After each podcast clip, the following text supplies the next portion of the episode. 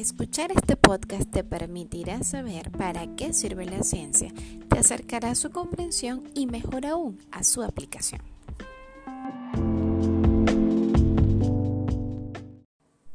En estos tiempos de pandemia, donde ya casi tenemos un año sin ir a la sede de la universidad, ¿qué tal si hacemos una visualización académica?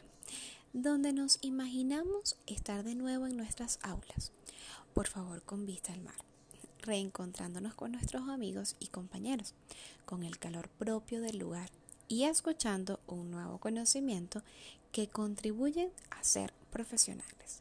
En esta oportunidad, el contenido académico es las fuerzas y sus tipos, bajo la luz de la teoría formulada por Newton hace ya unos cuantos años atrás. La profe inicia la intervención diciendo que Copérnico, Galileo y Kepler iniciaron una revolución científica que culminó con la obra hecha por Newton, que no solo contribuyó con la física, también realizó aportes en la matemática, la astronomía y la óptica. La docente sigue complementando que Newton estableció las leyes fundamentales de la dinámica y dedujo de esta la ley de gravitación universal. Así que estas leyes permiten explicar y predecir tanto la trayectoria de una flecha como la órbita de los planetas, unificando la mecánica terrestre y la celeste. Antes de dar paso a las intervenciones, la profe indica que Newton, con su magistral sistematización de las leyes del movimiento, liquidó el aristotelismo imperante durante casi 2000 años y creó un nuevo paradigma, la física clásica, que se mantendría vigente hasta principios del siglo XX, cuando el otro genio de su misma magnitud, Albert Einstein, formuló la teoría de la relatividad. Ahora, la profesora dice que es el turno de los estudiantes, que están presentes y que además investigaron al respecto. Inicia Jesús, un invitado de otra sección, explicando el concepto de fuerza. La fuerza es un fenómeno físico capaz de modificar la velocidad de desplazamiento, movimiento y o estructura de un cuerpo según el punto de aplicación, dirección, intensidad dado. Asimismo, la fuerza es una magnitud vectorial medible que se representa con la letra F y su unidad de medición en el sistema internacional es el newton, denominado con una letra N, nombrado de esta manera en honor a Isaac Newton, quien describió en su segunda ley de movimiento como la fuerza tiene relación con la masa y la aceleración de un cuerpo. Por ejemplo, a mayor masa, mayor será la fuerza a ejercer sobre el objeto para lograr moverlo o modificarlo. La profe complementa diciendo que hay fuerzas de acción a distancia y otras de contacto. Y será Catherine quien nos hablará de una de las fuerzas de acción a distancia, que además es una de las cuatro fuerzas fundamentales de la naturaleza. La fuerza de gravedad o simplemente gravedad es una de las interacciones fundamentales de la naturaleza que hace que cuerpos dotados de masa se atraigan entre sí con mayor intensidad en la medida en que sean más voluminosos o estén más cerca unos de otros. El principio que rige esta interacción se conoce como gravitación. Se trata de la misma atracción que ejerce la Tierra sobre los cuerpos y objetos que están cerca de ella, incluidos nosotros. Esta misma fuerza frena los objetos que se desplazan hacia arriba y acelera los que van cayendo. Jane Herling levanta la mano porque quiere decir el concepto de una de las fuerzas de contacto, que tiene por nombre fuerza normal. Fuerza normal es la fuerza que ejerce una superficie sobre un cuerpo que se encuentra apoyado sobre este. Es de igual magnitud y dirección, pero de sentido contrario a la fuerza ejercida por el cuerpo sobre la superficie, como por ejemplo una caja encima de una mesa, un libro sobre el estante de la biblioteca o las sillas apoyadas en el suelo. Y es así como todos, uno a uno, comienzan a intervenir, siendo Jesús quien explique la fuerza de tensión.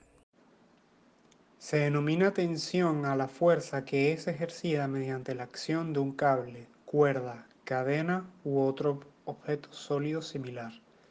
Dado que la tensión es una magnitud de fuerza, La misma se mide en newtons y siempre es medida en dirección paralela a la cuerda sobre la que se aplica.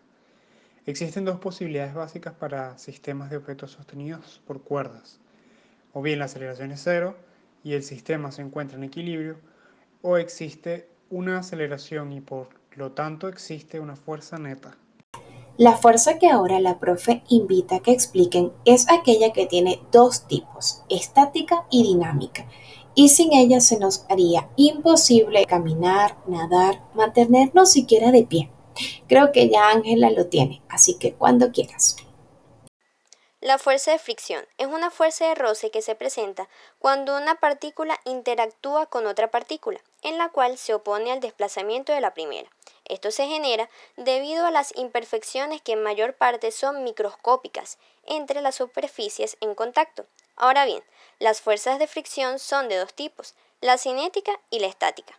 La cinética es cuando se intenta deslizar alguna caja de un sitio a otro.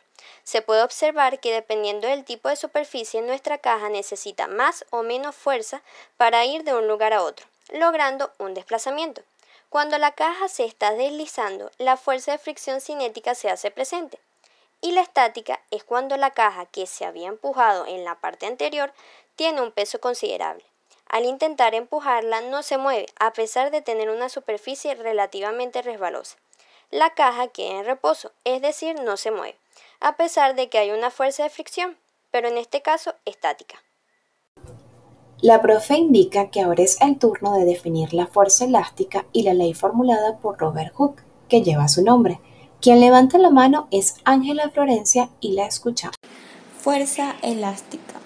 Un resorte es un objeto que puede ser deformado por una fuerza y volver a su forma original en la ausencia de ésta. Para que la fuerza elástica aparezca, el cuerpo elástico tiene que ser deformado. No importa si se encuentra estirado o comprimido, lo que importa es que esté deformado. Robert Hooke estableció que la fuerza ejercida por el resorte es directamente proporcional a la deformación del mismo. Esto significa que cuanto mayor sea la deformación, mayor será la fuerza aplicada para el mismo resorte. Yailin no quiere dejar pasar la oportunidad de intervenir, así que lo hace explicando el concepto de fuerza aplicada. La fuerza aplicada en algunas ocasiones se le llama fuerza de empuje, pero su definición es fuerza externa que actúa directamente sobre un cuerpo, mientras que la fuerza de empuje se define como la fuerza de reacción descrita cuantitativamente por la tercera ley de Newton y se fundamenta en la acción y reacción. Expresa la docente que definan una fuerza de acción a distancia, como puede ser el caso de una fuerza eléctrica, donde la interacción se da entre cargas eléctricas que están separadas, pero Miguel les va a dar una mejor descripción. Fuerza eléctrica. La fuerza eléctrica es la interacción de tracción o repulsión generada entre dos cargas debido a la existencia de un campo eléctrico a su alrededor. La capacidad de una carga para crear fuerzas eléctricas fue descubierta y estudiada por el físico francés Charles Agustin de Coulomb a finales del siglo XVIII. Alrededor de 1780, Coulomb creó el equilibrio de torsión y con este instrumento demostró que la intensidad de la fuerza eléctrica es directamente proporcional al valor de las cargas eléctricas que interactúan e inversamente proporcional al cuadrado de la distancia que las separa. Usamos la ley de Coulomb para encontrar las fuerzas generadas por configuraciones de carga. La profe dice que ya falta poco para terminar, restando por explicar dos fuerzas que la pudiéramos considerar especiales dada su naturaleza. Tal es el caso de la fuerza ficticia. Escuchemos qué nos dice Kendiles al respecto. Una fuerza ficticia es una fuerza que parece actuar sobre una masa cuyo movimiento se describe utilizando un marco de referencia no inercial, como un marco de referencia en aceleración o rotación. Un ejemplo se ve en un vehículo de pasajeros que está acelerando hacia adelante. Los pasajeros perciben que una fuerza en la dirección hacia atrás actúa sobre ellos y los empuja hacia atrás en sus asientos. Un ejemplo en un marco de referencia giratorio es la fuerza que parece empujar los objetos hacia el borde de una centrífuga. Estas fuerzas aparentes son ejemplos de fuerzas ficticias. Ya solo resta que Andrea haga su intervención hablando de una fuerza cuya aparición es posible cuando el cuerpo se desplaza sobre una trayectoria curva. Esta no es otra sino la fuerza centrífuga.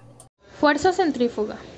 En la mecánica clásica o mecánica newtoniana, la fuerza centrífuga es una fuerza ficticia que aparece cuando se describe el movimiento de un cuerpo en un sistema de referencia en rotación o equivalente a la fuerza aparente que percibe un observador no inercial que se encuentra en un sistema de referencia rotatorio.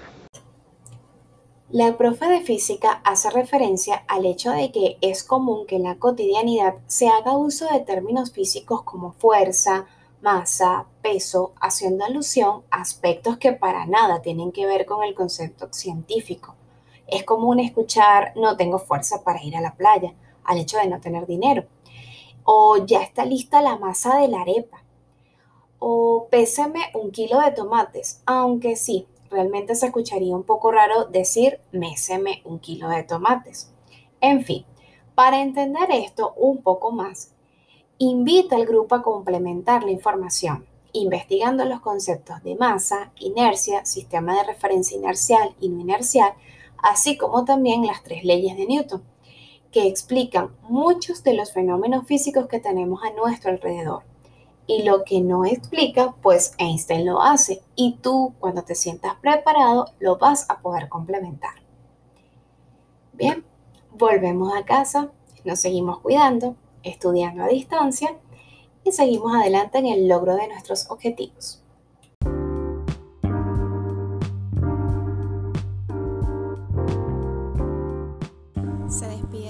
su profe de física María José Colmenares, esperando que para una próxima vuelvan a conectarse y saber mucho más de la física.